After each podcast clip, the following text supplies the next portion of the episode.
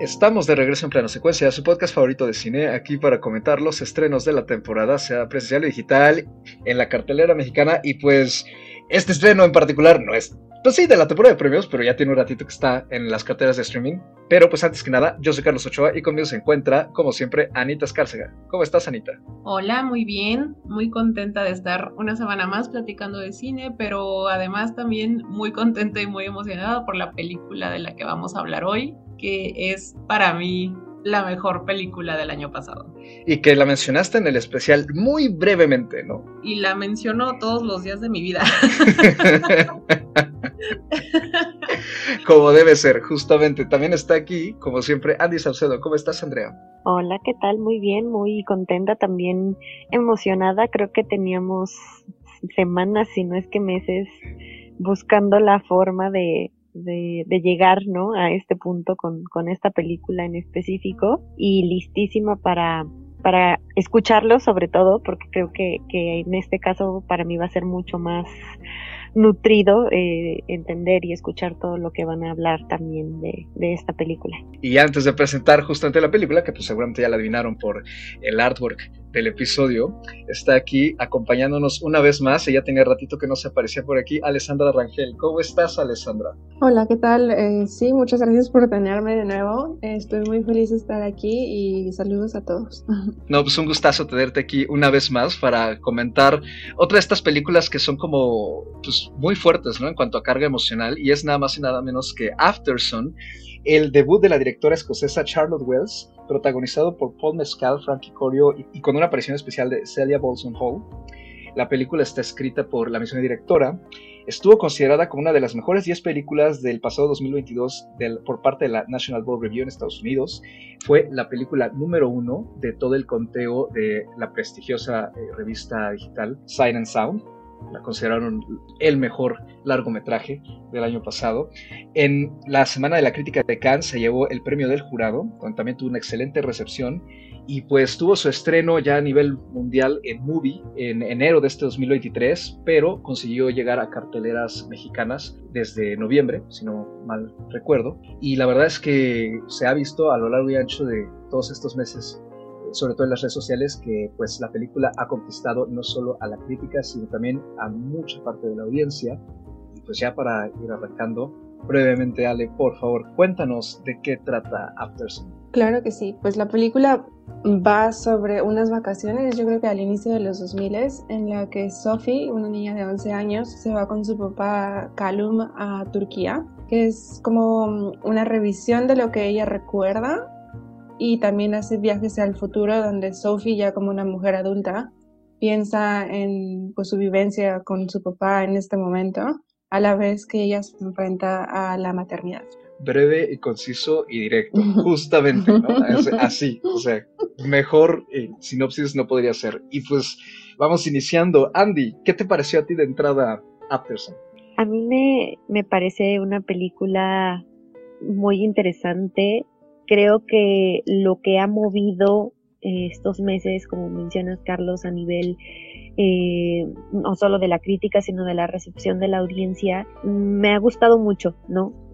A mí la película me gustó, la disfruté bastante, la vi dos veces ya, pero lo que más me ha gustado es escuchar a la gente entender, ¿no? Qué es lo que más les ha llamado la atención de la película o por qué han conectado con la película. Y eso me ha parecido lo más enriquecedor. Puedo ver personas que se están identificando muchísimo a nivel ellos como padres o ellos como hijos o eh, las relaciones, ¿no? Tanto familiares. O sea, creo que, que esta película puede abordar muchas perspectivas, ¿no? Y puede conectar con, con la audiencia de diferentes formas puede ser muy nostálgica y también puede ser eh, una película que invite mucho a la reflexión justamente de otros temas, ¿no? Como la depresión, como el desarrollo en la infancia. Es una película que aparentemente es muy sencilla, que como nos comenta ahorita Alessandra tiene una premisa de padre e hija se van de vacaciones a Turquía, pero todo lo que hay alrededor, todo lo que implica, todo lo que mueve, todo el desarrollo que hay detrás de estos dos personajes que estamos siguiendo en pantalla, cómo interactúan entre ellos, ¿no? me parece que, que da para, para análisis, pero me gusta mucho más eh, entender, ¿no? Qué es lo que está impactando, qué es lo que más ha conmovido o qué es lo que ha hecho reflexionar a las personas en la audiencia, que son las que se están identificando, ¿no? Justamente con, con esta historia y la verdad es que eso es algo que al menos yo tiene muy buen rato que no veía en las personas, ¿no? Este tipo de, de, recepción de, de, una película así, ¿no? Que, que que además se siente como que llegó con muy bajo perfil, pero que al final llegó a todos lados, está al alcance, hay gente que se ha acercado a preguntarme sobre la película, entonces creo que, es una película que además ha hecho ruido, ¿no? En, en términos de, de, al no ser comercial y al no tener publicidad, al no tener actores que sean este muy conocidos, la película ha, logrado moverse y colocarse y, eso me ha gustado muchísimo ver este fenómeno con Afterson. Justamente, pues la publicidad, al menos de forma digital, ha aumentado mucho, ¿no? A raíz de pues, la aparición de la película de los Oscar con la nominación a Mejor Actor de Paul Mescal, bastante bien merecida, me atrevería a decir. Y hace poquito Movie reveló que se ha convertido en la película más vista en toda la historia de la plataforma. Entonces, sí ha generado justamente ese impacto que tú dices, Andy. ¿Tú cómo lo ves, Alessandra? ¿Qué te pareció a ti la película? Mm, pues la película me gustó muchísimo, creo que también toca mucho de lo que comenta Andy. Creo que inevitablemente te hace pensar en tu niñez y te hace pensar en el vínculo que tienes con tus padres y la manera en que la inocencia y pues la juventud de aquellos años te hace cuestionar qué es lo que realmente conocías de ellos o no sé, como que te ayuda a reflexionar que a lo mejor lo que tú veías era algo completamente distinto a lo que en realidad estaba pasando. Y, o sea, como que ese tipo de películas, las que te hacen pensar en el pasado y las que te hacen reencontrarte con tus recuerdos, obviamente siempre requieren un esfuerzo emocional. Así que mm, también para mí una, una, parte importante de la cinta es la manera en que poco a poco todo se va descubriendo. Y no sé ustedes, pero yo cuando la, o sea, obviamente sabía que existía, obviamente tenía un buen de ganas de verla, pero en sí, si se fijan la premisa que también platiqué, como que no deja ver mucho de lo que va. Así que una vez que la, la vi y empecé a descubrir qué es lo que en realidad estaba pasando, como que te cambia por completo tu anticipación y como que te hace ver una historia que es completamente nueva, por lo menos eso me pasó a mí. Así que como que fue un descubrimiento muy emotivo y también algo de lo que comentaba Andy es que así como te hace pensar, por ejemplo, en tu experiencia con tus papás, también te hace, por ejemplo, Callum es la misma edad que yo tenía cuando vi la película. Así que también te hace reflexionar de tú cómo estás en esos momentos y te hace, bueno, no, a lo mejor eso suena un poco triste, pero también te hace pensar o identificarte un poco con el estado emocional del personaje. Así que siento que tiene como varios lugares por donde llegar emocionalmente hablando. ¿Tú qué opinas, Anita? ¿Piensas algo similar a lo que acaba de comentar Ale? Y además, por supuesto, a ti, ¿qué, qué te pareció este largometraje de Charlotte Wells? Ay, pues sí, yo, yo estoy totalmente de acuerdo con lo que han dicho tanto Ale como Andy. Esta película se ha convertido en una de mis películas favoritas de la historia del cine. Así, así lo voy a poner. Es una película que me parece hermosa y dolorosa en partes iguales. Y efectivamente creo que parte de, esta cuestión con la que mucha gente se ha identificado con ella es porque precisamente uno se puede identificar tanto en Sophie, pensando en nuestra infancia y en nuestra relación con nuestros padres, como también te puedes identificar con Callum, ahora que es adulto y que es un adulto joven y que tiene todas estas presiones y todas estas ansiedades, inseguridades, etc. Es una película totalmente slow burning, eh, se, va construyendo sobre lo que no te muestra. Y eso es algo que a lo mejor a mucha gente en un principio puede causarle como, como ponerle una barrera, como que la película necesita o exige que tú interpretes mucho, porque su principal narrativa es la propia interpretación del espectador. eso me gusta mucho de la película, eso me gusta mucho de la dirección de Charlotte Wells, que, que toda su narrativa se va construyendo sobre lo que no te dice, sobre lo que no te muestra, sino sobre lo que tú mismo tienes que interpretar y entender. En ese sentido, es una película ecuménica, porque efectivamente te puedes identificar con, con cualquiera de estas visiones y puedes entender ambas y te pega, ¿no? es una película que te va desgarrando por dentro. Tengo, sí tengo muchas cosas que decir de esta película, pero como mi primera impresión te puedo decir que me encanta la película. Ya la vi tres veces y cada vez que la veo me destruye otra vez. Pero no puedo, o sea, no puedo parar. ¿Te gusta la tortura emocional? Efectivamente. pues yo también me sumo a las tres opiniones que ya han comentado ustedes. A mí la película me parece bellísima. Me gusta mucho cómo plantea Charlotte esta forma de explorar los recuerdos y creo que además lo hace mediante pues una inmersión cinematográfica muy pura, ¿no? Porque podría haber sido puro flashback, o sea, fácilmente, y no dejarnos ir más allá. Y creo que al contrario, ella nos exige como audiencia, ¿no? Como tú bien dijiste ya, Ale, o sea, y también tú, Anita, ¿no? Que interpretemos, que tratemos de armar este rompecabezas a la par que, como descubrimos después, también la protagonista lo está intentando ensamblar, ¿no? Entonces parecía ser que de repente los recuerdos no tienen como un sentido lineal en cuanto a narrativa, pero porque más bien funcionan de la forma en que las personas nos solemos acordar de ciertas vivencias muy particulares, ¿no? Recordamos ciertos momentos, ciertas cosas que se dijeron quizá en desorden, quizá con algunos cambios, pero ahí están, ¿no? Mientras intentamos pues darles un sentido de alguna forma.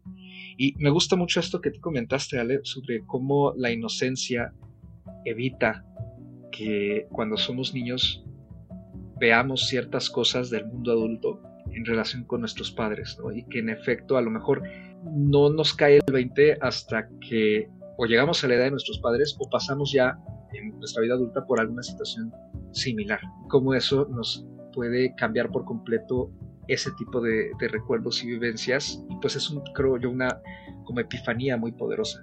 Y creo que la película sí consigue reflejar esto, sobre todo en sus últimos 10, 15 minutos, que creo que es cuando, digamos, como que se abre ya el grifo, ¿no? De exactamente qué está pasando con el personaje de Column, que para mí Mezcal lo interpreta de una forma bellísima. O sea, creo que si no le han visto y por ejemplo, el trabajo que, ofreció en, Normal People, véanlo, por favor, porque ahí sí, o sea, creo que es como una extensión y una, digamos, eh, como que es un trabajo muy lógico respecto a lo que él ha estado haciendo como actor. O sea, que interpretar este tipo de personajes le sale muy bien porque tiene una sensibilidad, sobre todo en la mirada y también en la forma en que él se expresa, que tiene muchos matices y esconde tanto lo malo que está pasando el personaje como al mismo tiempo mostrar pues esa alegría que justamente es bien sabido, ¿no? Ese da en el caso de personas que padecen depresión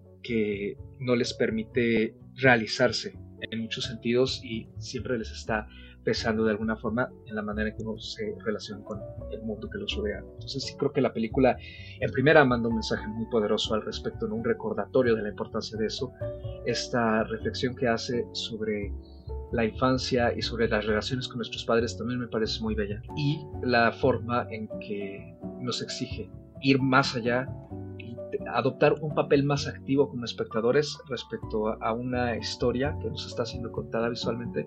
En efecto, o sea, eso es cine, ¿no? sí creo que es uno de los aspectos más destacables de la película y desafortunadamente también es un aspecto que en las opiniones, digamos, no tan favorables que luego circulan por ahí, es la más común, ¿no? Que parecía ser que la película no cuenta nada o que es una sucesión de imágenes y de recuerdos que por lo visto no van a ningún lado y que a lo mejor es quizá demasiado vaga. Creo que eh, en una primera instancia pudiera darse el caso. Eh, la primera vez que la vi eh, no me pareció vaga, pero sí me pareció que, que había como mucha dispersión. Pero sí creo que esa parte de una película que le sirve mucho hacer un segundo visionado para poder terminar de desdoblar, digamos, todos esos matices que pues ya nos, nos entrega de una forma muy distinta cuando la volvemos a explorar. La verdad no había escuchado esos comentarios y no estoy de acuerdo para nada. o sea, sí siento que es slow burn, sí siento que toma su tiempo para como para demostrar o enseñar qué es lo que quiere mostrar, pero creo que más bien siento que es a propósito, o sea, siento que es algo que que la directora hace muy bien, en el sentido de que no cuenta, sino que enseña, lo cual, y a lo mejor eso es un problema, porque siento que ya mucha gente está acostumbrada a que todo quede muy claro, y como que ella se toma su tiempo como para ir descubriendo esto y como para nunca, o sea, nunca se menciona el tema de la depresión, nunca se menciona el estado emocional de Calum, pero más bien como que poco a poco, conforme avanza la vacación, tú como audiencia te das cuenta de lo que está pasando. O sea, ya sea como en las interacciones que Callum tiene con Sophie o en la manera en que la trata y ya hasta el final como ya de plano es increíblemente claro lo que está sucediendo. Y creo que eso más bien es como una decisión muy inevitable de la directora. Es así como no les voy a explicar desde un inicio lo que sucede, sino que más bien me voy a tomar el tiempo para desenvolver a este personaje y para como que, ustedes vean qué es lo que pasó. Pero a mí eso se me hace un acierto, o sea, literal, como que no es una respuesta sencilla, no creo que sea una labor sencilla tampoco hacerlo, y como que más bien lo, siento que lo logra porque entendemos qué es lo que sucede al final, pero en ningún momento es una conversación que se llevó a cabo de manera clara o, o sea, no es algo que se ve expuesto desde el inicio justamente esta película se construye a sí misma, ¿no? A partir de los recuerdos. Y si bien no se puede quedar completamente desde la visión de Sophie, ¿no? En este caso desde la visión de, la directora de, Charlotte, sí me gusta que, que, pues de una u otra forma se ve, ¿no? Y esta reflexión que a lo mejor ella ya hizo cuando cuando grande o, con el tiempo, ¿no? De, entender un poco qué pasaba en esos momentos con, su papá, ¿no? Al final, pues es un padre soltero joven, ¿no? Que, se separa aparentemente de la mamá de Sophie, oye, 31 años, que además, pues atraviesa por muchas de las cosas que, seguramente varios de nosotros estamos atravesando, ¿no? temas de empleo, temas de dónde vivir, de dónde te sientes arraigado o no, eh, la relación que tienes con tus padres, con tus amigos, Y en este caso él como, como un padre que, que, un padre joven, ¿no?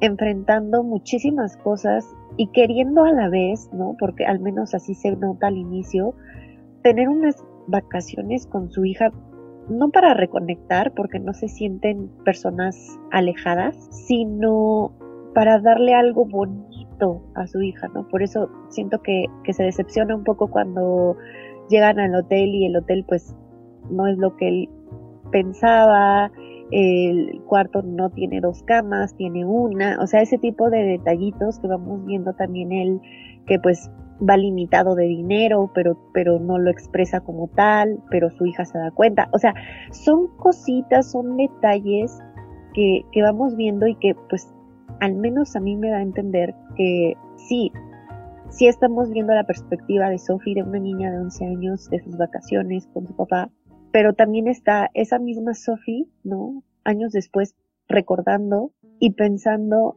mucho más allá, ¿no? En, entender a esa figura que, es su papá, ¿no? Entonces, sí es una película que se va construyendo, es una película que, como dice Anita, y ahí estoy completamente de acuerdo con ella, al inicio te puede parecer, sí, nostálgica, eh, es una película que tiene momentos muy bonitos, muy divertidos, pero al final llega un punto en que sí te, te destroza o si, si explota en ese sentido porque pues ya llegamos a un punto en donde vimos a los personajes, comprendimos muchas cosas, fuimos viendo esta construcción, ¿no? Y ese, y, y el final, pues justo es, pues es todo ese acumulado, ¿no? De, emociones y es entendiendo la historia de, de, los personajes pues se vuelve mucho más significativo, ¿no?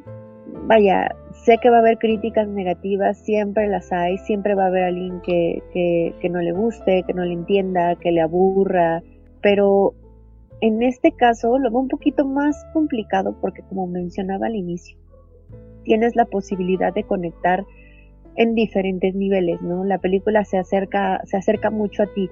No sé si todos, no me gusta generalizar, pero creo que de una u otra forma, ya sea con nuestros padres o con alguien de nuestra familia, pudimos haber hecho un viaje así, ¿no?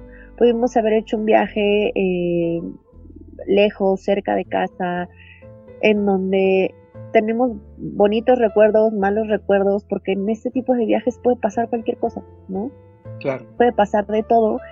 Y es un viaje, y ese tipo de viajes también son viajes de autodescubrimiento. Yo siempre lo he visto así. Cuando uno viaja, sí, viajas para divertirte, viajas para alejarte, pero siempre te encuentras en situaciones diferentes, en situaciones incluso pueden ser adversas.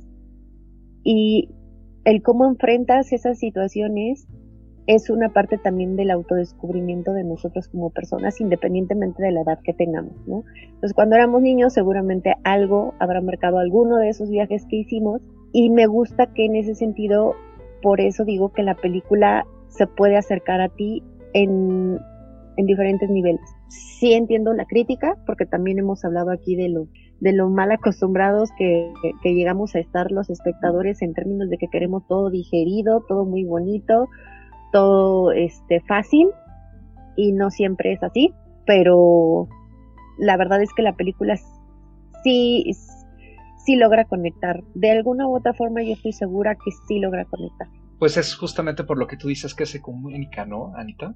Ajá, o sea, yo creo que lo que sucede es que la película se enfoca más en su textura que en su trama y es muy íntima en, en su escala y quizás por eso no es un cine para todos o no es un cine con el que cualquiera pueda conectar de inicio, de entrada. Pero al mismo tiempo, una vez que te atrapa, una vez que te dejas llevar por este viaje tan lento, te puede atrapar y te puedes dejar caer en él, ¿no? O sea, y te puedes identificar perfectamente con, con cualquiera de los personajes o con los dos al mismo tiempo. Y es que el significado de esta película está en todos esos pequeños momentos que vemos en la interacción padre-hija. O sea, ese significado está en partes en las que en general el cine no suele buscar significados, ¿no? Es lo que mencionaba hace un rato, su narrativa está en lo que no podemos ver, igual que Sophie. Y entendemos como ella que este viaje fue una despedida. Y el viaje, este viaje por el que nos lleva la directora, no está destinado a culminar en el evento dramático que sabemos o intuimos que pasó, porque ese evento ya pasó. Lo que vemos, lo que vemos en pantalla, es la autopsia que Sophie le hace a sus propias memorias, a sus propios recuerdos, para tratar de entender lo que de niña no pudo ver en su padre. Y, y, la manera en la que lo hace, a mí me parece impresionante, me parece que lo hace con una maestría porque es sumamente sutil cómo se te va metiendo dentro de la piel que no te das cuenta. Para mí eso es literal el, significado del slow burning, ¿no? O sea, es como esta, e, e, este dato que siempre nos han dicho de que las ranas no se dan cuenta que están hirviendo porque no, no, o sea, para cuando se dan cuenta ya es muy tarde. Y siento que lo mismo pasa con Aftersun, ¿no? es una película tan slow burning que de verdad no te das cuenta el momento en el que te va a desgarrar y terminas hecho un mar de llanto, ¿no? No nada más su trama, su narrativa, su guion, su tema es, es muy bello, sino que la manera en la que lo hace, la manera en la que la directora te lo pone en pantalla con tan poquito que te da, o sea, no te da muchas pistas, no te da muchos diálogos, no te da grandes pistas de lo que estás viendo, de lo que está sucediendo, pero lo entiendes. Y eso me parece que requiere muchísima habilidad y una visión muy sensible de lo que estás mostrando en pantalla, ¿no? Es que justo estas interacciones, estos eh, detalles en los que el cine no suele fijarse, o más bien que no suelen ser para nada importantes en la historia, o sea, como, pues no sé, ¿no? Este, Carlos me agarró un vaso de leche, Justo la forma en que están insertados, que pareciera ser que no son gran cosa, a mí, pues me refleja muy bien la manera en que en efecto todo ese tipo de pequeñas interacciones en la vida diaria, todos los días, nos pueden ir poco a poco disparando ciertos procesos a lo mejor y ciertas reflexiones que o detonan en una especie de epifanía positiva o detonan en un momento de mucha angustia, con mucho arrepentimiento, quizá dolor también, y que todo se va como embotellando, ¿no? Y siento que también así funciona la película. Es como una especie de, de botellita a la que se le están dando, a la que se le están metiendo, ¿no? Como un montón de vasitos de agua y cada una es algo distinto que nos va llevando hacia, digamos, ese momento que, que como bien tú dices, ¿no? O sea, no es el momento clímax de la película como tal o el momento clímax del relato porque ese ya pasó pero sí es una especie de explosión en la que nos damos cuenta cómo este viaje le ha afectado a los dos personajes, a, ella en el futuro y, probablemente a lo largo de su vida, y pues al personaje Calum durante esos días con la interacción que tenía con su expareja por teléfono, en que por ejemplo nos da a entender que a lo mejor él pues quiere estar con ella y quién sabe por qué razón están separados, o que a lo mejor ella, al menos en mi interpretación, parecía ser que ella ya tiene a alguien más, ¿no? Entonces eso él también como que lo desilusiona, que no tiene a lo mejor un trabajo fijo o que no tiene un ingreso lo suficientemente bueno para poder darle una mejor vida a su hija, que quiere mucho a su hija, pero a lo mejor no puede pasar tanto tiempo con ella justamente porque está trabajando y porque pues ha tratado también de salir adelante con una niña de, de alguna forma y pues no ha podido quizá realizarse de la manera en que le habría gustado de no haberla tenido, ¿no? Entonces esas, contradicciones emocionales las va mostrando a lo largo de todo el metraje con ese tipo de, comentarios, ¿no? Como por ejemplo cuando habla con este pues, instructor de buceo, ¿no? Que está ahí con ellos en, en ese barquito, en ese bote, y que él le comenta, ahora tengo un bebé en camino, este, no había imaginado que mi vida sería así, pero como que estoy muy a gusto, ¿no? Y en cambio eso él lo deja pensando y son esos pequeños momentos en que la cámara se detiene un poquito más, en que nos damos cuenta de exactamente qué significado le quiere dar la directora o hacia dónde quiere llevar estas interacciones para construir los personajes a partir de eso y no tanto de que pues el personaje se presente y diga hola soy Calum pues, soy un papá joven con depresión por ejemplo a eso me refería un poco con, lo de participación activa. Y justamente quería preguntarles sobre todo este, digamos, final, ¿no? O, lo que intuimos que pasó con su papá. O sea, sí nos da a entender que es la última vez que ella eh, lo vio. O sea, creo que eso queda más o menos claro en general. No vuelve a ver a su papá, nunca. No sabemos por qué razón. Y hay diferentes aristas ahí que indican, por ejemplo, un suicidio. Podría ser también a lo mejor que nunca se volvió a comunicar con ella. Y hay como distintos matices que he visto que se han tocado también eh, en varias críticas, ¿no? y en muchos comentarios que, que, circulan en las redes, por ejemplo, de eh, no solo la falta de comunicación, sino también la falta de atención que había, por ejemplo, en la época en la que está situada esta película, ¿no? Menos eh, importancia que se le daba a la salud mental, por ejemplo. Y yo quería preguntarles a ustedes, justamente, ¿qué, ¿qué, les dice ese, ese final? No tanto qué exactamente qué pasa, sino para ustedes, ¿cómo es que ese final termina por nutrir más a la película y cómo se sintieron con él al respecto? Pues a mí se me hace un final muy lógico. O sea, como bien dices, nunca se explica qué es lo que sucede. Simplemente se da a entender que Sophie y Callum no tienen una relación ahorita. Para mí la película, o bueno, el viaje fue, por lo menos por mi interpretación, fue como una representación, una despedida de parte de Callum. O sea, yo sí me voy por la vía de que eh, no sé, Callum ya no está vivo, no sabemos por qué, pero ya no está, ¿no? Y por todas las interacciones que tiene con Sophie, como que más bien... Y digo esto porque precisamente por el amor que demuestra por Sophie, no creo que simplemente dejaría de verla. O sea, yo creo que la dejó de ver porque ya no pudo verla. O sea, así que, no sé, como que le intenta enseñar a pelear, a defenderse, o como que le da esta plática de que siempre tiene que hacer lo que ella quiera, es muy cariñoso con ella, o sea, no sé, siento que hay mucho amor como para simplemente ya no verla así porque lo decide y decide desaparecer. Pero también siento que la película constantemente demuestra que, o sea, no sé, siento que la depresión de Calum es muy, muy grave o muy intensa, como que por lo menos la perspectiva que ahí me deja es como que no hay marcha atrás. Así que yo lo interpreto como una, un adiós, ¿no? Sí, yo también creo que, que es, algo, es, ese es un viaje que no se volvió a repetir. Y eso es lo que a mí me queda, que hubo algo que pasó después que ya no permitió que ellos volvieran a hacer un viaje así. Probablemente sí siguieron en contacto un poco más de tiempo. No creo que haya sido decisión de él, ¿no? Dejar a, a, a Sophie, porque eso quizá lo habría hecho antes, ¿no? Al momento de separarse de su mamá, pero no lo hizo. Y lo último que, bueno, no es lo último que le dice, pero cuando van a festejar su cumpleaños a esta excursión y están platicando y ella le dice que besó a un niño, él le ofrece eh, ser ese padre que le escuche, que le entienda y que, que mantengan una comunicación, ¿no? Que no tenga miedo de decirle las cosas a él.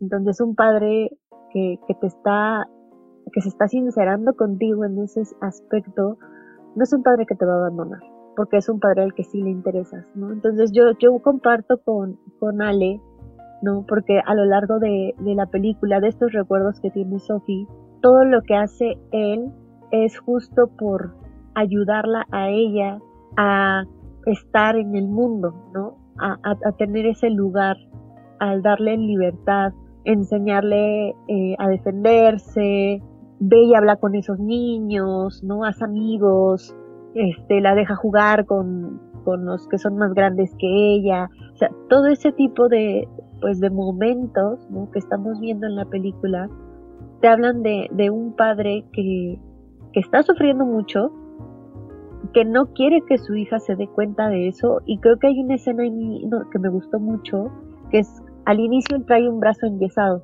y llega un punto en la película que él está en la habitación del hotel tratando de quitarse el yeso en el baño y le está diciendo a Sophie que si está leyendo el libro, ¿no? Y Sophie no quiere leer un libro, pero empieza a leer o está, está preguntándole cosas y lo vemos a él con el dolor, ¿no? De estarse quitando el yeso. Y te habla justamente de cómo él está ocultando, ¿no? O refuerza mucho esta idea de que está ocultando todo lo que trae él consigo mismo, ¿no? Y lo muy poco que le suelta es porque Sophie le pregunta, ¿no? Pero tiene también la sensibilidad de él de abrirse con su propia hija, ¿no? Y de decirle, pues no voy a regresar a, creo que sí es en Escocia, ¿no? Que le dice a Glasgow, porque ese ya no es mi hogar, ¿no? Y ella le dice, bueno, pero estoy yo. Y él es que simplemente ya no se encuentra bien ahí, ¿no? Pero él es sincero, o sea, en ese sentido él es sincero. No obstante, si busca eh, mantener de cierta forma alejada a Sophie de todo lo que él puede traer consigo mismo. Entonces, ese final se vuelve muy desgarrador, ¿no? Porque estamos viendo a esta Sophie recordar, ver la, la película que ella estuvo grabando de, de las vacaciones y dándonos a entender justo cómo en estas imágenes donde, que van apareciendo a lo largo de la película, donde se ven como un calum, como si estuvieran en una fiesta, como en una tipo de discoteca con, con las luces eh, en negro, no bueno, todo en negro y con, con cierto juego de luz, ¿no? y lo vemos a él, pues es como tener a esa persona atrapada, ¿no? De, de cierta forma, entre tus recuerdos pero dándote cuenta de, la situación en la que estaba, ¿no? Eh, en, ese punto de dolor y de sufrimiento en donde ella no nunca lo pudo alcanzar. Eso a mí me dio a entender, yo no puedo decir un suicidio, yo no puedo decir, este, y lo que decía yo, que lo abandonó, pero sí que algo pasó y que hicieron que pues al final Sophie no pudiera conscientemente abrazar en su dolor a, su propio padre. A mí el final me parece como una conciliación, porque Sophie ha llegado a la edad que tenía su papá cuando la vio por última vez, ¿no? O sea, yo, yo sí entiendo que, que ahí fue la última vez que se vieron, yo sí entiendo que este viaje fue una despedida, quizás no consciente, ¿no? Porque se hicieron muchas promesas de verse después, de platicarse después, pero quizás sin quererlo, sí fue la última vez que se vieron. Y entiendo que ella está tratando de entender qué fue lo que pasó, tratando de diseccionar sus recuerdos, incluso la evidencia que tiene en video, ¿no? Y tratar de verlo ahora con sus ojos adultos. Al final, pues la vemos a ella adulta, ¿no? Viendo a su padre bailando a lo lejos en esta como discoteca. Y hay de repente escenas en donde parece que le está gritando, como que le está reclamando, se está enojando con él, y después lo abraza, ¿no? Lo sostiene como si finalmente pudiera entenderlo o justificarlo de cierta forma. Yo, yo también entiendo que su papá quizás se suicidó porque todos los horrores de la adultez con los que lo vimos luchando en silencio, al final quizás lo vencen, ¿no? Muchas veces cuando somos niños o somos jóvenes, pensamos en las cosas que nuestros padres nos prometieron que harían o que nos regalarían, ¿no? Como como cuando Callum le dice a Sophie que, que, va a tener su propia habitación en su casa y que la puede pintar de amarillo, cuando le dice que le va a pagar clases de canto y ella finalmente explota y le dice, no te alcanza, no prometas cosas que no me puedes cumplir. Entonces cuando al final creces y ves a tus padres desde tus ojos adultos, los entiendes como personas, que tienen fallas, que tienen defectos, puedes identificarte en ellos y eso es lo que Sophie está haciendo ¿no? O sea, ahora de adulta viendo los videos de estas vacaciones, pensando, ¿no? En tengo la edad que tenía mi papá cuando lo vi por última vez. Está tratando de entender qué fue lo que pasó, está tratando de entender las cosas que ella no vio cuando tenía 11 años, porque pues no tenía forma de verlas, ¿no? Y de cierta forma siento que es como un tratar de perdonar a tu papá, ¿no? También. Porque si bien él quizás se suicidó por un problema de depresión, por un problema de, miedos, ansiedades, angustias, etc. Pues finalmente uno como niño lo entiende como, pues me abandonó. Cuando eres niño no estás pensando en, en la empatía de ponerte en los zapatos de la otra persona, estás pensando en, era mi papá y me dejó. Entonces, me parece que al, este final es esa conciliación de la Sofía adulta con la Sofi niña, perdonando finalmente a su papá por haberse ido, por la razón que haya sido, ¿no? O sea, puede ser que se haya suicidado, puede ser que se haya muerto de otra forma, puede ser que simplemente desapareció de su vida, no, no lo sabemos, ¿no? no nada en la película nos lo dice. Pero finalmente sabemos, entendemos, tenemos la certeza de que hubo un abandono.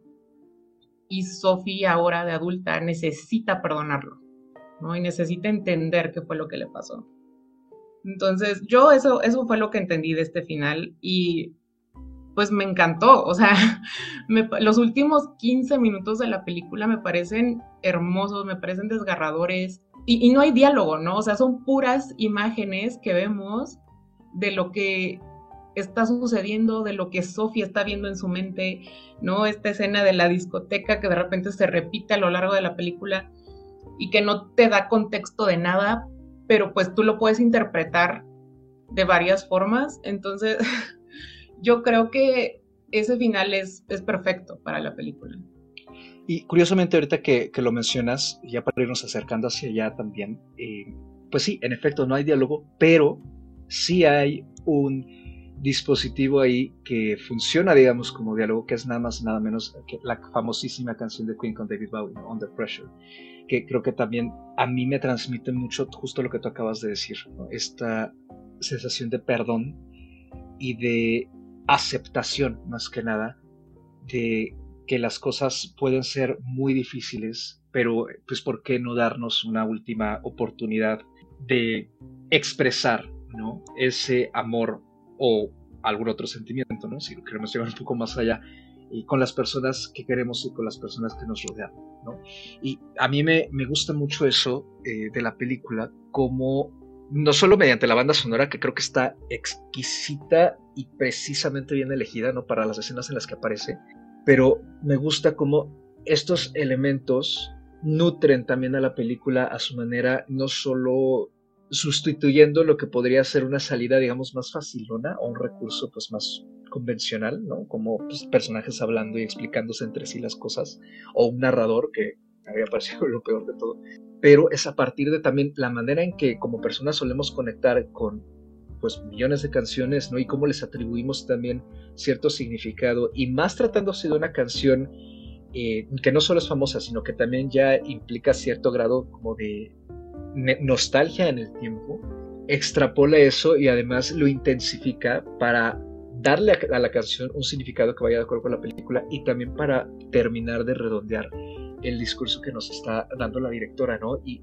este tipo de, cosas, por ejemplo, a mí me parece que son parte de, de, la propuesta que ella hace en la manera en que nos está contando toda la historia de Afterson y creo que es también uno de los puntos para mí más fuertes de la película y con los que más me quedo. O sea, en general creo que las, las tres canciones que salen parecía ser que están, pues, a lo mejor hasta elegidas de una forma muy em, random, que son justamente Under Pressure, Losing My Religion y este hit de eh, Kandaner Setting que se llama Gamsi Sayat, eh, mientras están eh, comiendo bueno, cenando y, se toman esta fotografía que también después se desvanece, ¿no? O sea, creo que hay una intención de enlazar el medio con, por ejemplo, la música para a partir de ahí crear, crear algo de una forma distinta a simplemente pues que esté ahí para, para que la escena tenga pues, una canción bailable, ¿no? O sea, creo que, creo que sí, me, me gusta mucho eso, de cómo funciona en general la película. Y creo que esa forma en que, digamos, corona esta secuencia con Under Pressure, pues, ¿no? ¿Para qué necesitamos un narrador ahí, no? Alguien que nos esté diciendo las cosas. Creo que queda más que claro. Y pues la verdad es que siento que yo no puedo volver a escuchar esa canción sin pensar en Afterson y sé que me parta el corazón, ¿no? O creo que es, es una secuencia, pues ya, eh, que se puede convertir fácilmente en icónica, ¿no? O por lo menos muy, muy memorable. Sí, definitivamente estoy de acuerdo. O sea, creo que también es una demostración del talento de, Charlotte Wells, de cómo todo lo hace con intención y cómo todo no lo deja como al accidente o a la coincidencia. O sea, siento que la manera en que presenta su película eh, como que está muy bien pensada. O sea, también la manera en que usa la fotografía, eh, las actuaciones. siento que no sé, estamos ante una persona que sabe lo que hace, sabe cómo quiere jugar con el guion, sabe cómo quiere poco a poco darnos a entender lo que está sucediendo. Así que también, también por ejemplo, cuando están, cuando Callum está bailando y la manera en que la percepción de, de Sophie va cambiando y como primero sale Sophie adulta viéndolo y luego sale Sophie pequeña y luego está ahí como esta este enfrentamiento entre Callum y Sophie Grande. siento que estamos ante una visión muy específica y esto regresa a lo que mencionamos antes, de que pues ahora sí que esta Wells como que no da respuestas sencillas, pero también como que nos va guiando poco a poco, ¿no? Así que sí, definitivamente el soundtrack también es clave en esto. Y regresando, por ejemplo, al de Losing My, Religion, creo que esa escena y la escena en la que Sophie organiza que le canten feliz cumpleaños a su papá por unos desconocidos ahí súper randommente, creo que también demuestran como esta desconexión entre ser niño y ver a tu papá y como según tú querer darle una sorpresa y ni siquiera conocerlos conocerlo bien. O sea, estamos ante un hombre que quiero suponer que también sufre como de esta ansiedad o inseguridad como para estar, no sé, en, ante los ojos de gente desconocida, ¿no? Y para Sophie es como un detalle lindo o un detalle que le gustaría tener con su papá, ¿no? Y lo que para ella es algo, un regalo inocente, para él es una pesadilla, ¿no? Que hasta creo que en, en, ambas situaciones como que se ve como el lado oscuro de él. O sea, en una es así como de Sophie, no importa lo que me digas, no voy a salir a cantar esa canción contigo. Y se vuelve un momento súper incómodo. Y en la siguiente escena vemos esa transición en la que está llorando descontroladamente solo en la habitación.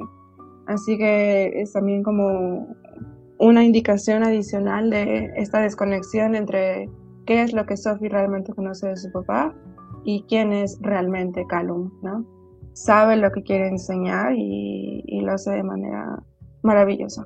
Sí, a nivel cinematográfico también a mí me parece que muestra eh, pues mucha intención, ¿no? Sabe qué es lo que está haciendo y sabe qué es lo, lo que va a añadir a, a, su propia historia para que no sea solo su propia historia, ¿no? Sino que sea mucho más. Esta parte de la música, la verdad es que yo soy muy fan de Queen y la verdad es que con las canciones de Queen siempre conecto de formas muy especiales y que esta canción donde Pressure estuviera en la película tiene muchísimo muchísimo significado y como dice Carlos creo que no solo se va a volver icónica sino que para muchas personas cambió el significado de en sí de la canción ¿no? y, la van a entender de, de, de una forma completamente distinta que, que, no la tenían hasta, hasta hoy en día.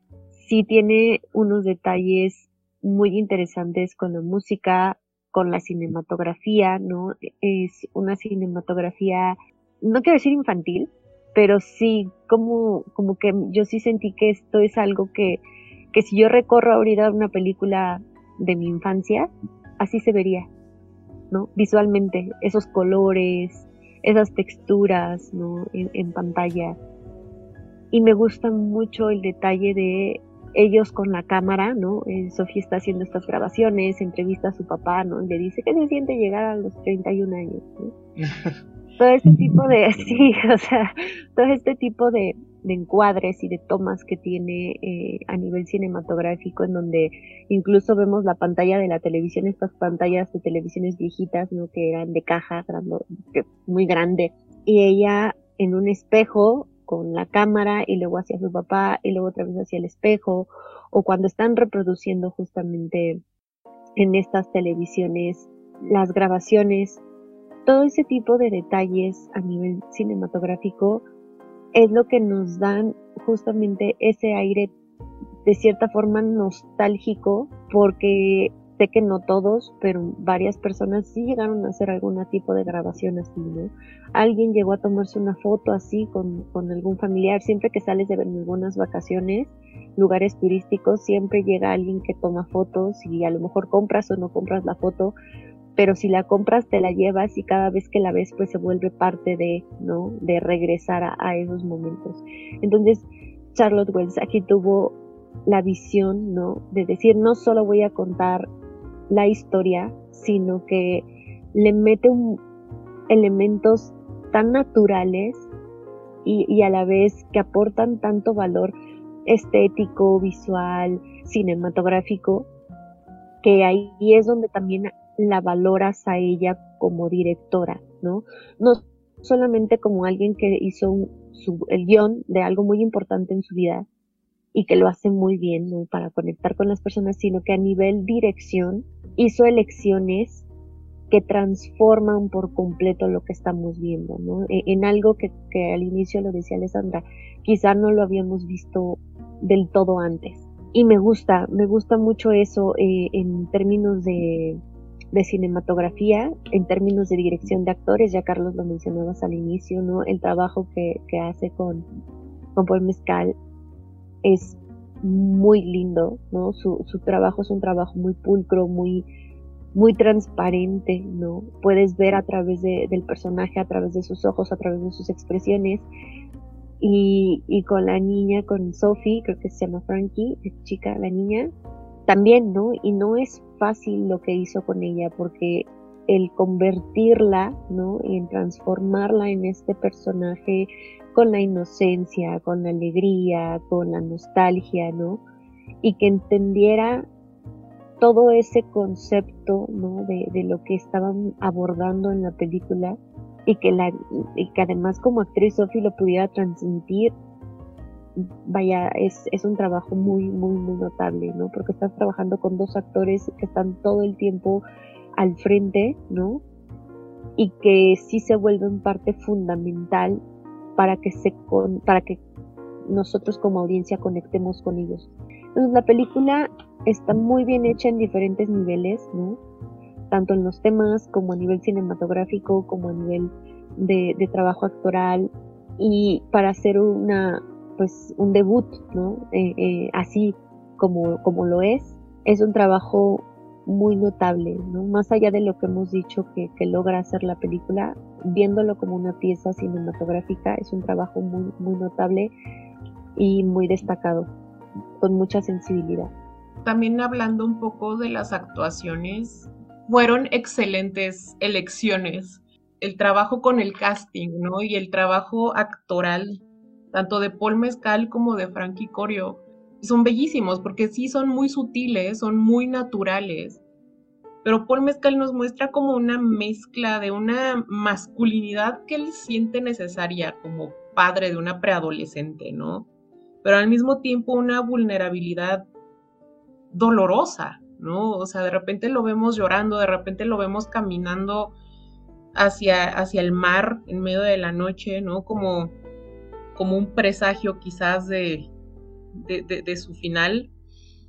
Y Frankie Corio es una fuerza de la naturaleza, esa niña. O sea, su presencia es súper auténtica, ¿no? Y de alguna manera captura mucho el, el, de repente el deleite, ¿no? De Sophie, de Sophie niña en estas vacaciones.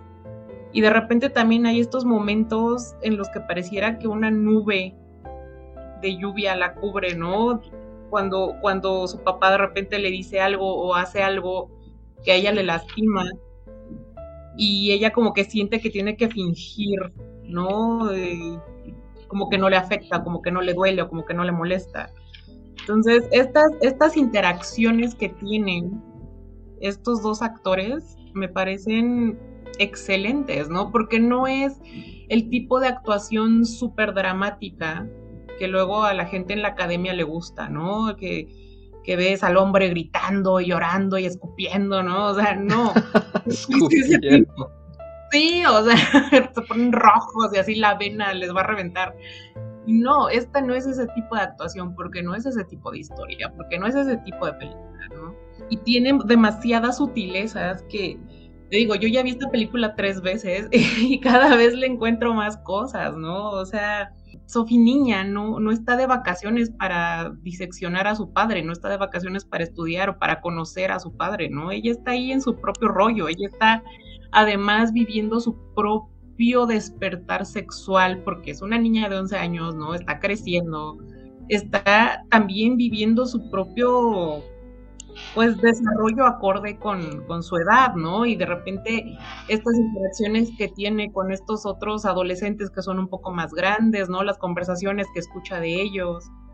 Ella también está descubriendo como sus propias ondas y pues las partes en las que vemos a su papá vulnerable no es porque ella lo vio, es porque nosotros como espectadores lo estamos viendo, ¿no? Cuando lo vemos fumando en el balcón, o cuando lo vemos llorando en su cama, o cuando lo, vamos, lo vemos caminando hacia el, hacia el océano. O sea, todo eso Sofi nunca lo vio. Lo vemos nosotros nada más. Tiene estas imágenes bellísimas que son muy saturadas de color, estos encuadres de repente como oscurecidos, que nos, nos expresan una perspectiva quizás inconsciente, ¿no? De, de, Sophie de joven, en este intento pues ya más intensificado de Sophie adulta, ¿no? De reconstruir esta imagen de su padre que pues nunca va a cambiar de enfoque por completo, ¿no? Porque ella no vio las cosas que nosotros vimos. Híjole, no, yo esta película, o sea, podría seguir hablando de ella toda la vida, de verdad, amo, amo esta película. Creo que hay una tristeza muy profunda en el corazón de esta película, ¿no? Tiene sus momentos inquietantes, tiene sus momentos súper brillantes, súper bonitos, súper tiernos, pero de repente te baja y te, lanza algo que que dices, ouch, ¿no? y como ya dijo Andy, ¿no? O sea, y como dijiste creo que también tú, Carlos, es, esta canción de Under Pressure a mí definitivamente me cambió totalmente el significado de esa canción. O sea, yo ya no puedo escuchar Under Pressure sin llorar. O sea, ya esta película me cambió la química del cerebro, definitivamente. No sé si quieran que empecemos ya con las estrellitas, pero pues ya creo que está bien cantado que yo esta, esta película le puse cinco estrellas muy sólidas. Se convirtió en una de mis películas favoritas de la vida y pues ahí va a estar en mi corazoncito para siempre.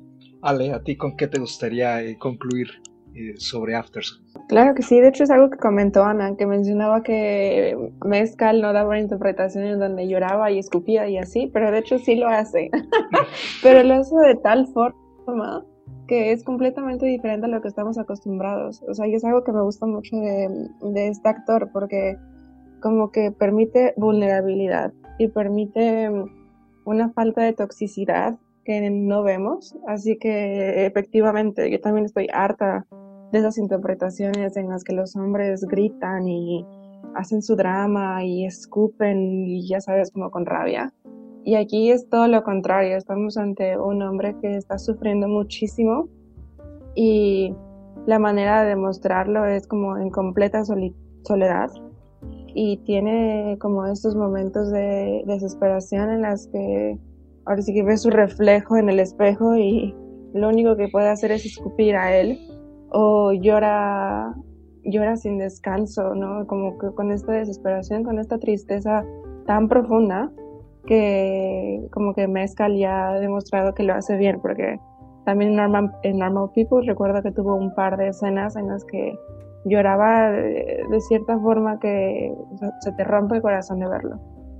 Así que digo, para concluir, creo que esto también es algo súper poderoso de, la película y es la sensibilidad y la vulnerabilidad que, que, tiene el personaje. Así que yo también le doy cinco, cinco estrellitas. O cinco palomitas, ¿no? Ah, cinco palomitas, sí. iba a decir palomitas. Sí, cinco, cinco estrellas palomas, o sea. Yo es un poco complicado. La verdad es que es una película que, que me gustó muchísimo. Probablemente la vuelva a ver en, en este año. Le puse cuatro estrellas y media yo creo que si llegar a ser en algún momento cinco no me genera conflicto, ¿no? Hay veces que si uno se debate por media estrellita, tienes un conflicto muy, muy fuerte internamente, pero en este caso creo que no lo tendría. Aún así, por el momento me voy a quedar con las cuatro estrellas y media y muy satisfecha y muy contenta de, de lo que vi. Y pues en mi caso, pues sí, es que, o sea, creo que es de estas películas que no solo por la forma que están contadas, sino también quizá incluso por las temáticas, ¿no? Y porque como que coinciden muchas cosas que a lo mejor personalmente pues a uno le gustan, ¿no?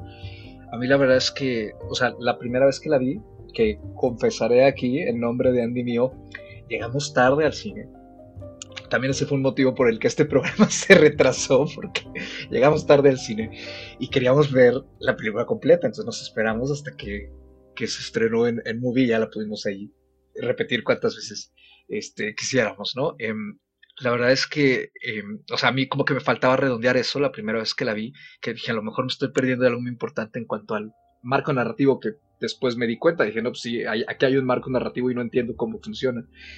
Este, pero la verdad es que desde, desde ese momento, a pesar de que quizá esa vaguedad, como que por momentos yo decía, ay, ¿no? O sea, está, o sea, te exige más de lo, de lo normal me terminó comprando mucho y la segunda vez que la vi, pues me terminó por gustar, ¿no? Sobre todo porque ya te das cuenta, creo yo, que ya no tienes que fijarte mucho en lo que, digamos, hacia dónde va la película en términos de una narrativa tradicional, sino más bien te tienes que fijar en todos los detalles que, que se te fueron a lo mejor la primera vez o que los viste con un poquito menos de perspicacia y pues ya en una segunda vuelta la película se vuelve una cascada, ¿no? Que, golpea muy fuerte. Entonces sí, eh, para mí las cinco estrellas bien, bien merecidas. me da como mucho gusto, ¿no? Que hay una película de este estilo así, que además esté circulando también en general con la audiencia y pues también siempre muy padre, ¿no? Que, la crítica también le haya aplaudido. Y ya nada más para cerrar, a mí me gustaría retomar muy brevemente eh, esto que comentan eh, tú, Ale, y tú, Anita, ¿no? Sobre esta masculinidad, porque creo que también a mí me recordó por algún momento, quizá en el estilo o en, no, no el estilo, la vibra que medio transmite la película, a esta otra que también charlamos y que ya salió aquí hace poco, mencionada una vez más, eh, La hija oscura, el debut de Maggie Gyllenhaal como directora, que también casualmente incluye a Paul Mescal en un papel más pequeño, pero pues, él está ahí, porque creo que justamente este lado oscuro, creo que fuiste tú quien lo mencionó, Ale, de Callum como padre, sentimos feo. O sea, la verdad es que es, es, hasta desagradable esa escena o esas dos escenas en las que de repente él sí como que le contesta con pues un poco más, ya no de firmeza, sino como de una forma muy mordaz, ¿no? Que, que lo deje en paz, tal cual, ¿no? Sea, que, que no quiere eh, salir al escenario o que lo deje de estar grabando. O sea, como que sí vemos que por momentos se quiebra, ¿no? Ese filtro que él se pone para poder estar eh, a gusto con su hija. Porque claro, o sea, creo que es hasta natural que a lo mejor incluso propio padre o una propia madre, pues a lo mejor se desespere con alguno de sus hijos en algún momento. Entonces, creo que con la hija oscura vimos un poco también de ese lado oscuro de la maternidad y en el caso de Alterson me gusta que también se toque un poco eso, ¿no? O sea, a lo mejor no es tal cual el punto, pero sí puede generar cierta reflexión enriquecedora que a lo mejor no se toca, ¿verdad? de también esos momentos en el que pues hay como esos matices, frustración, de exasperación, que es muy normal y muy natural que también lo sientan eh, los padres. ¿no? O sea, se habla mucho en, particular de la maternidad porque está como en un punto muy, muy sagrado, ¿no? Y en cambio la paternidad se ve como con toda esta especie de eh, prejuicios ya muy tóxicos, ¿no? Pero cuando se trata de un personaje como Colum, que pareciera ser que es como el papá perfecto, pero de repente vemos este tipo de cosas y cómo se comporta con Sophie, pues descubrimos que pues no, no lo es, ¿no? Y que también él está cargando con muchas cosas y pues creo que más que que la película nos pida que nos sintamos mal por o Sophie o por él, si lo pide más bien empatía, ¿no? Y que veamos exactamente cómo están parados estos dos personajes y cómo están reaccionando ante lo que les rodea y por qué de repente, pues como en todas las familias, siempre hay momentos de una tensión muy fuerte, a pesar del amor que hay ahí. Entonces eso, eso también me, quedo con eso de, de Afterson. Y pues, eh, como ya dijimos, este, la película la pueden, y esperemos que siga ahí eh, de forma permanente, encontrar en Movie aquí en México, eh, para que nos salga este programa, va a seguir todavía en cartelera, quizá ya no aguante tanto tiempo, porque pues sí, creo que está desde noviembre en la Cineteca Nacional, al menos en, no, recuerdo que hubiera una película que dura tantísimos meses en ese espacio así, pero pues si pueden alcanzar todavía a verla en cine, no se van a arrepentir. Eh, sin duda va a ser una experiencia que, la amen o no les conoce tanto, la van a recordar siempre. Pues con eso termina esta breve discusión y como siempre queda nada más eh, la breve recomendación de este episodio, que en esta ocasión cae a nuestra invitada de honor, Ale, ¿qué te gustaría recomendarle a nuestra audiencia que vean y no se pueden perder? Claro que sí, pues aquí seguimos con la, el amor eterno por movie. Y la película que me gustaría recomendar se llama Martin Eden es de 2019 y recientemente llegó a la plataforma. Es dirigida por Pietro Marcello y es protagonizada por Luca Marinelli, a quien yo también me encanta ese actor. Es una adaptación del libro del mismo nombre de Jack London, pero digo, la, obra original se sitúa en Estados Unidos, esto se sitúa en Nápoles, en, Italia. Y va sobre un marinero que no tiene educación, es inculto y así, pero un día se enamora de una chava, una mujer de la clase alta. Así que como para ser merecedor de su amor y para que la familia de la mujer lo reciba, eh, decide como aprender, ser autodidacta y empezar a convertirse en autor. Así que prácticamente la película es como esta revisión del personaje eh, es un drama muy intenso y de cómo poco a poco mm, mm, este autodescubrimiento y esta ambición van cambiando su pureza y van cambiando su carácter hasta terminar como en algo completamente diferente. Eh, Marinelli se ganó el premio La Copa Volpi en la edición de Venecia de, ese año. Y digo, está fantástico. Prácticamente la película se recarga por completo en sus hombros. Y ya, pues digo, me encantó cuando la vi y, espero que la vean. Y justamente es de esos títulos que estuvo circulando mucho en la charla, digamos, en redes sociales, ¿no? En su momento. Y pues nunca había llegado aquí a México, pero pues como dice sale, o sea, qué bonito que, que Movie nos consiente así y pues de verdad, o sea, parecía ser que este podcast lo patrocina Movie, no nos patrocina Movie, pero sí, este, chequen de verdad lo, que hay ahí en la plataforma, hay cosas eh, padrísimas y pues sí. Ya que estamos hablando de Movie y de Charlotte Wells, eh, su cortometraje Tuesday del 2015, también lo pueden encontrar en la plataforma. Y pues bueno, tiene de hecho mucho que ver, temáticamente al menos, con, con Afterson, con esta película que acabamos de platicar. Eh, es un cortito de 11 minutos que, bueno, trata sobre Ali, que es una chica de 16 años. Eh, ella se queda todos los martes con su papá que viven en la misma ciudad, solo sus padres están divorciados y los martes ella los pasa con su papá, ¿no? Entonces, la vemos en su martes desde la mañana que se va a la escuela, termina el día y llega a casa de su papá y la casa está vacía.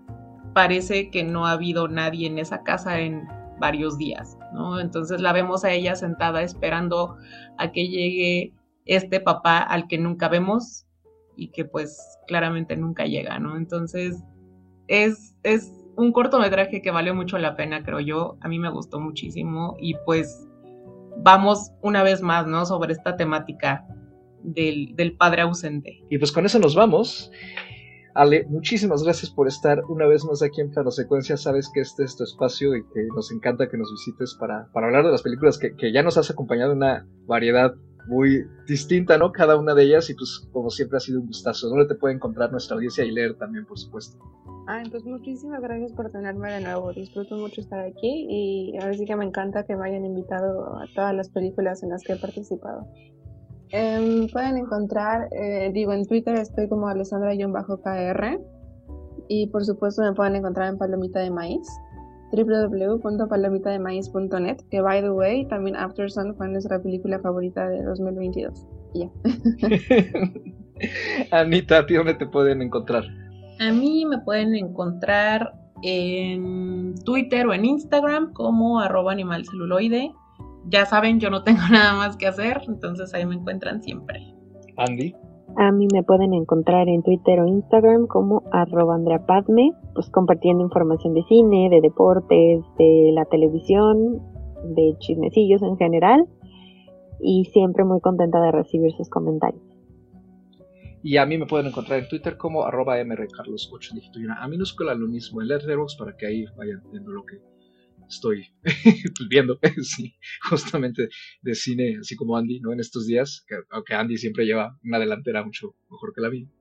Y pues este programa, como todos los demás, lo pueden encontrar en su plataforma de podcasting preferida. Sigan disfrutando de la oferta que hay tanto en casita como en salas presenciales, disfrutando de la temporada de premios, que pues ya, ojalá eh, pasemos ya a otra cosa, porque pues también ya es, es mucho lo mismo y pues nos estaremos escuchando muy pronto en otra emisión. Hasta la próxima y gracias como siempre por sintonizarnos.